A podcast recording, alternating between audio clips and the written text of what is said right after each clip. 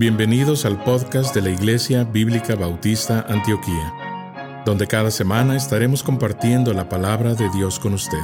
Si quiere conocer más de nuestro ministerio, le invitamos a visitar nuestro sitio web en www.ministerioantioquia.com. Oramos para que el Señor Jesucristo hable a su corazón por medio de este mensaje. Porque ahora saldrás de la ciudad y morarás en el campo y llegarás hasta Babilonia. El desierto, Babilonia es Irán, Irak, por allí. Y allí es un lugar bien desierto, ¿verdad? De Babilonia. Ahora es una ciudad destruida. Algunos creen que en los últimos días es posible que uh, Irán va a levantar otra vez, o Irak va a levantar otra vez Babilonia como una gran ciudad central. Puede ser, no sé. Ya tiene Qatar, ¿verdad?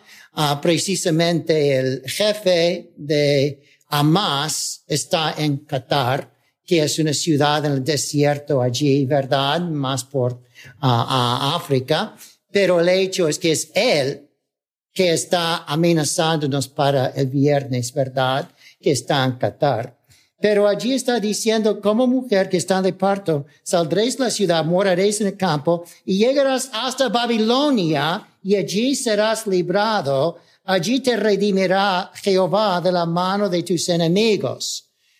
El hecho es que literalmente Israel fue a Babilonia en cautiverio, pero literalmente fueron protegidos allí de otros enemigos. Eh, Nabucodonosor era una persona rara, ¿verdad? Quería matar a cualquier que fue en contra de él, pero él trató bien, más o menos, a los que se sometían a él. Los reyes de Judá incluso les trató bien hasta que se rebelaron contra él. Entonces no solamente les cortó la cabeza, pero cortó la cabeza de todos sus hijos también.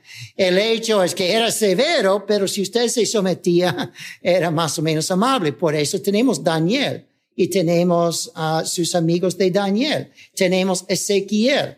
Tenemos grandes siervos de Dios que pasaron por allí, sobrevivieron, porque era un lugar donde escribió Daniel para Ezequiel, para poder mostrar el poder de Dios para proteger su pueblo en las manos de los enemigos, guardándolos de otros enemigos.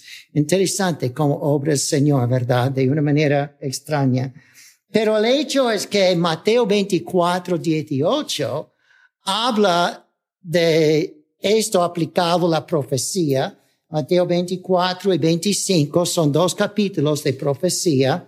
Mateo 24, 16. Entonces los que estén en Judea oyen a los montes. Los montes muchas veces se refieren a naciones fuertes, a líderes. Um, y así es que está diciendo, busque personas, naciones que van a guardarles, apoyarles, huir a los montes. Busque naciones que van a guardarles. No sé qué van a hacer los israelitas, si van a huir a la India, si Suramérica, si los Estados Unidos, quién sabe, pero huirán a los montes, irán a lugares de seguridad y protección para ellos en el tiempo necesario.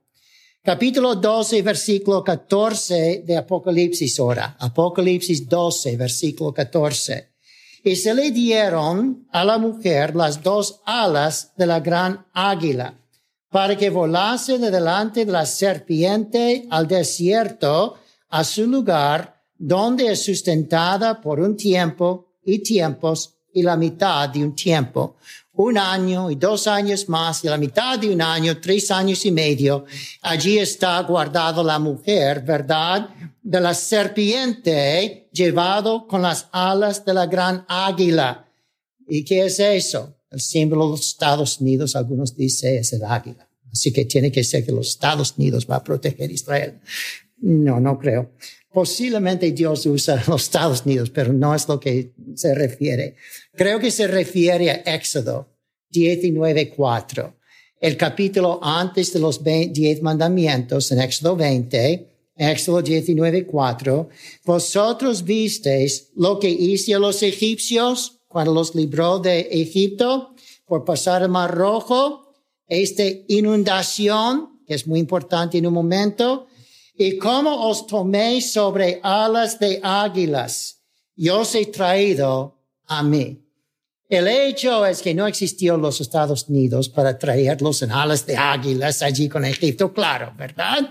Así que está hablando de Dios mismo, los ángeles de Dios que está guardando su pueblo, llevándolos, protegiéndolos, ¿verdad? Eh, está hablando de Dios mismo, ¿verdad? Como hablamos de Dios que Ah, tiene los uh, querubín que están siempre con sus alas y está, parece, hablando de alguna manera. Ahora, ¿qué va a usar Dios como sus alas en la tierra, su brazo en la tierra? Nadie sabe hasta llegar el tiempo. Puede ser que los Estados Unidos, puede ser que Inglaterra, puede ser que la India, quién sabe qué, qué usa Dios como sus alas en la tierra pero no importa, lo importante es Dios. lo importante es que Dios nos guarda. Ah, así que a lo mejor Dios te provee un empleador para pagar tu renta. pero realmente el que dio el empleador y la fuerza y el conocimiento para trabajar, para ganar dinero, es Dios. a Dios sea toda la gloria, ¿verdad? Ah, la hermana Miriam estaba diciendo en la escuela dominical, ¿verdad? Que tomó una medicina y daba gracias a la medicina. Entonces dijo, no, no, no, gracias a Dios. Es Dios el que nos sana, ¿verdad? Uh, Dios usa la medicina como alas, si guste, pero es Dios el que sana. Así que no sabemos lo que Dios va a hacer para guardarnos, proveer para nosotros.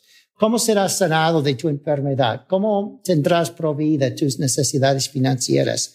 Muchas veces no sabemos qué instrumentos va a usar Dios, pero sabemos que es Dios el que va a usar los instrumentos para sanarnos o proveer para nosotros tanto que Él quiere. Y así es en Israel.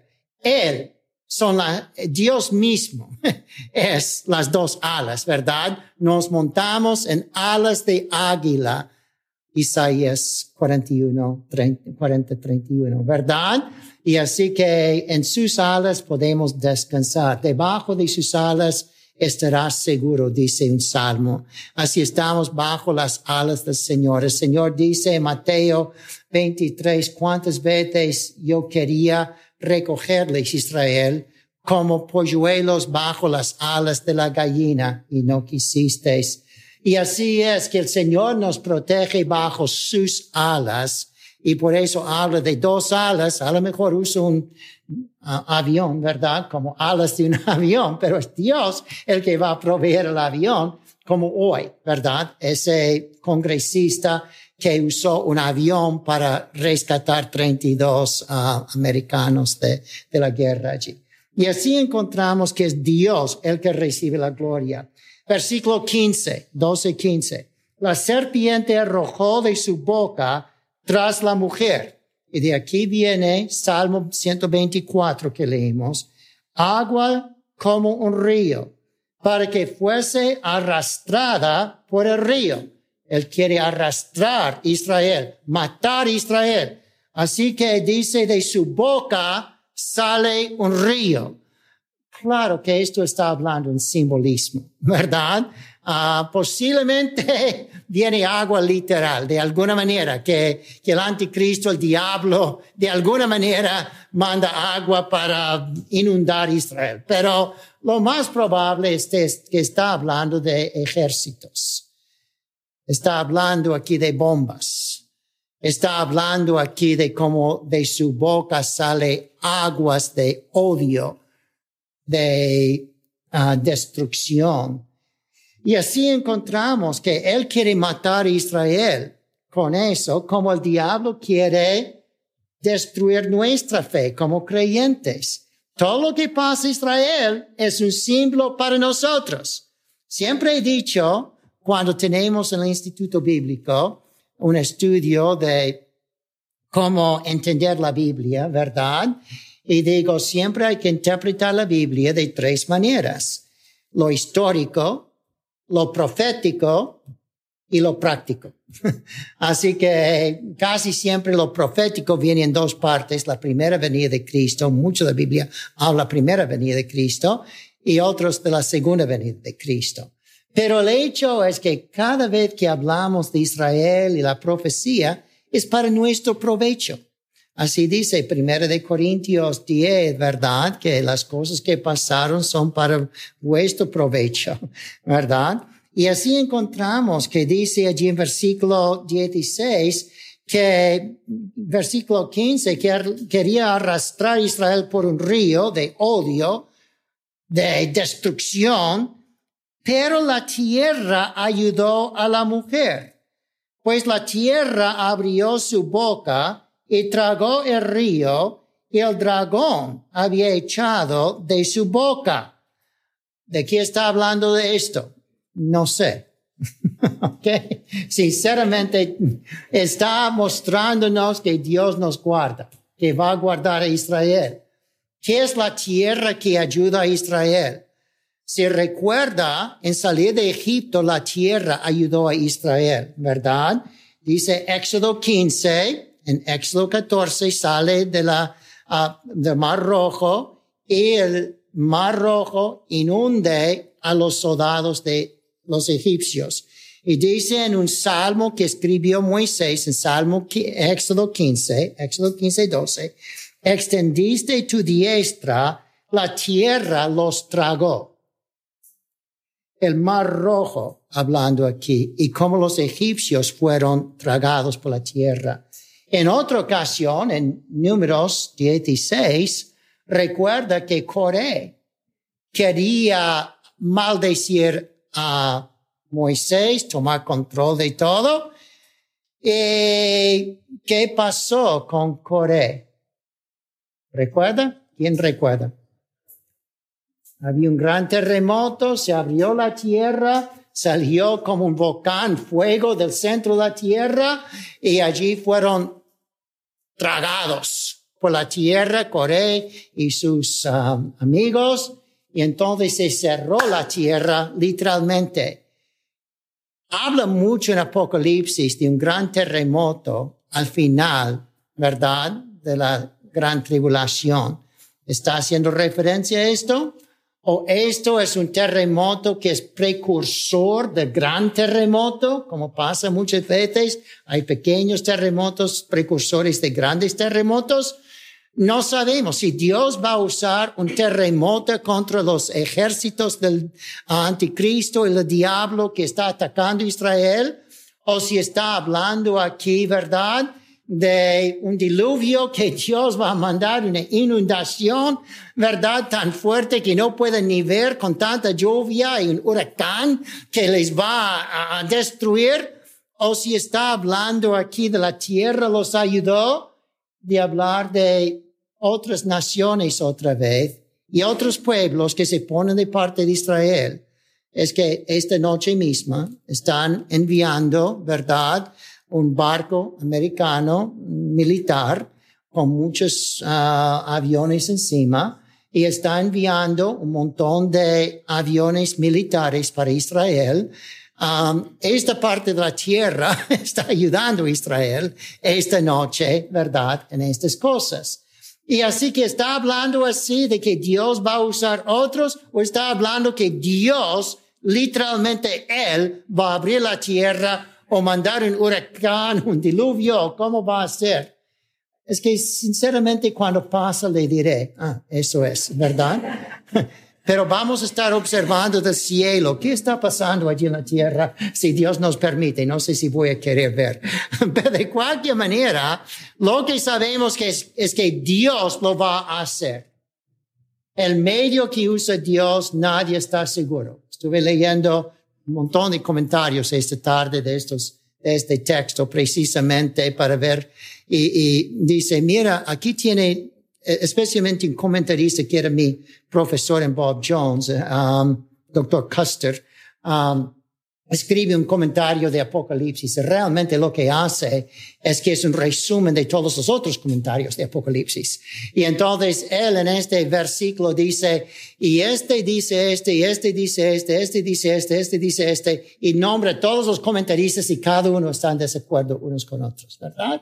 Así que, ¿quién soy yo para atrever, verdad? Decir que así es seguro el instrumento que Dios va a usar. Pero lo que sí puedo decir es que es Dios el que lo va a usar. Dios va a guardar como hizo en Egipto, como hizo con Moisés y Coré. Si necesita abrir la tierra y tragarlos, mandar un gran terremoto, Él puede hacer lo que Dios quiere hacer. y Dios va a ganar la batalla. Pero aquí encontramos entonces la tierra abrió su boca y los y entonces dice versículo 17, ¿qué pasa cuando el diablo pierde esa batalla que va a perder?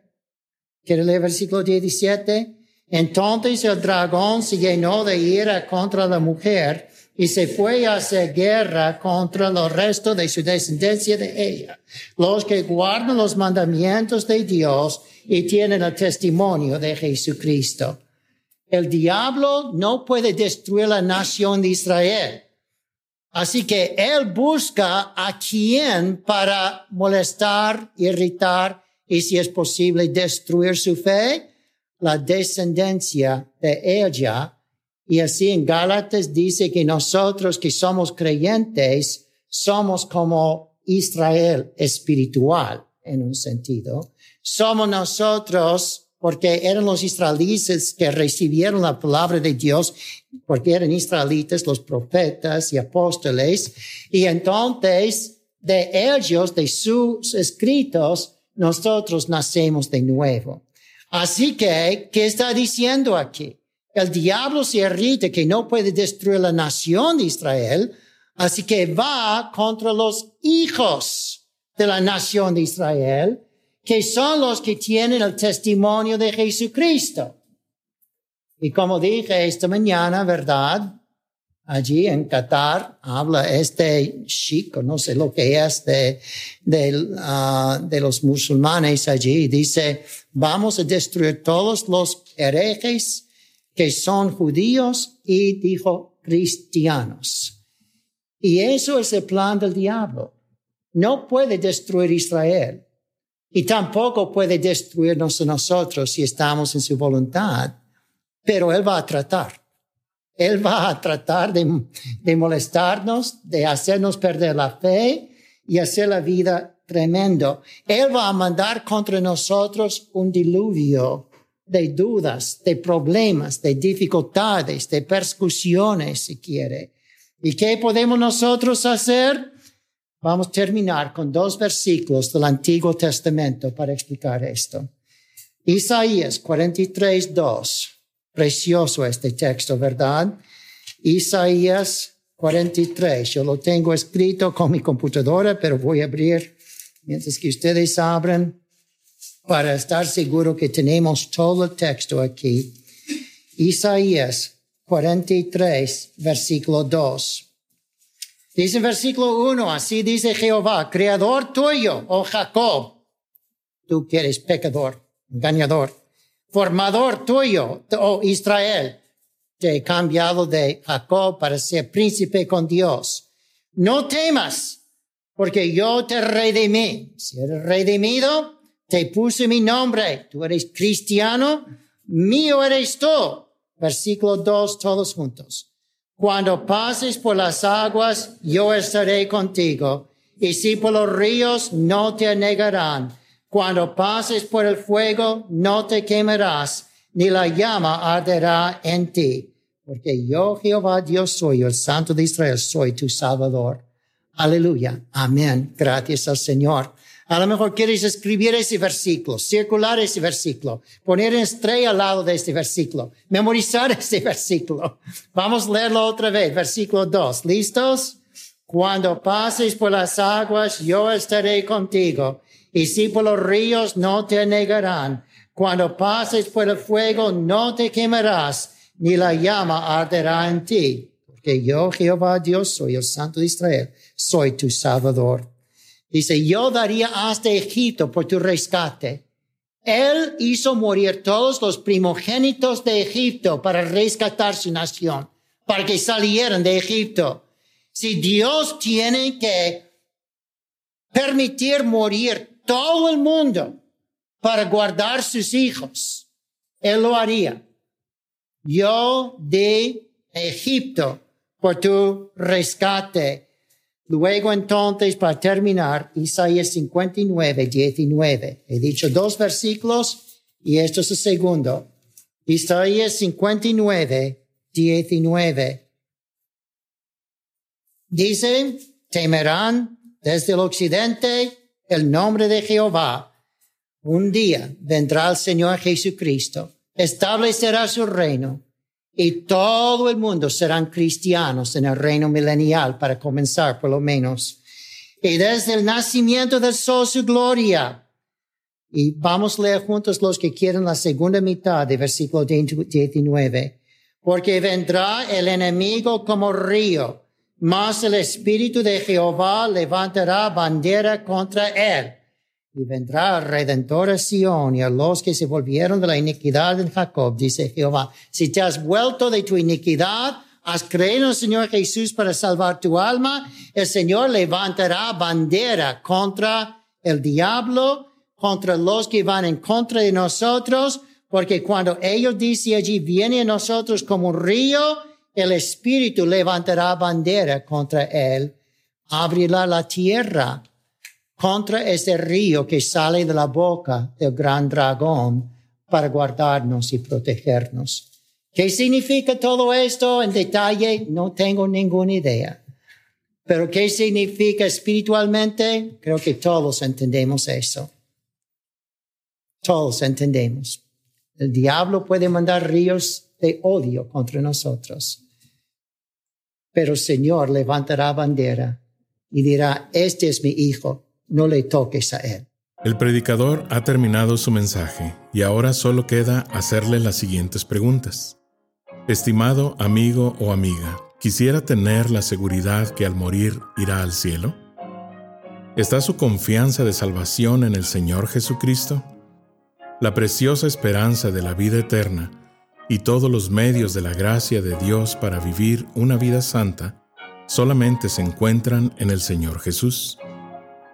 La palabra de Dios nos enseña, en Juan capítulo 3 versículo 16, que el amor de Dios por nosotros es tan grande que Jesús, el Hijo de Dios, murió en la cruz del Calvario para salvarnos de la condenación justa por nuestros pecados, y también resucitó de entre los muertos al tercer día.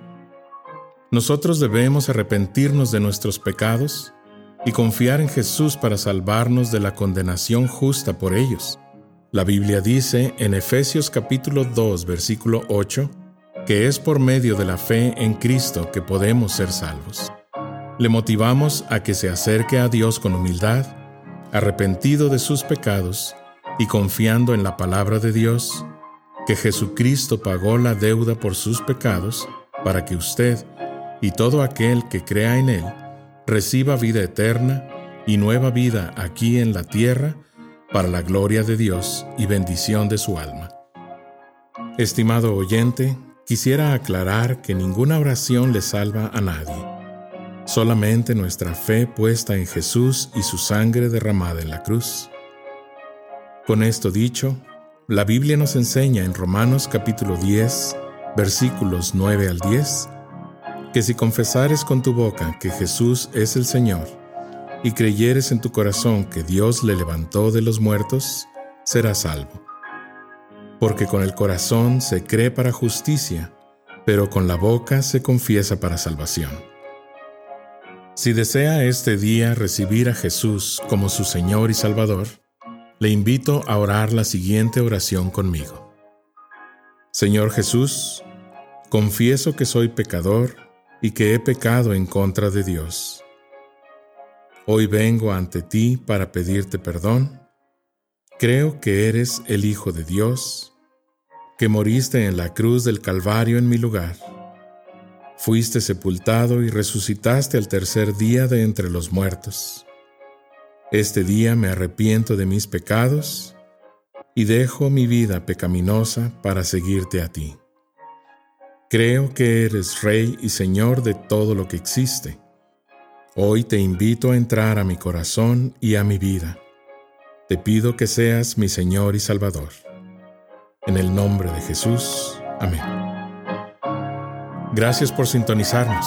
Le invitamos a conectarse con nosotros en www.ministerioantioquia.com y déjenos saber sobre su declaración de fe en Jesús.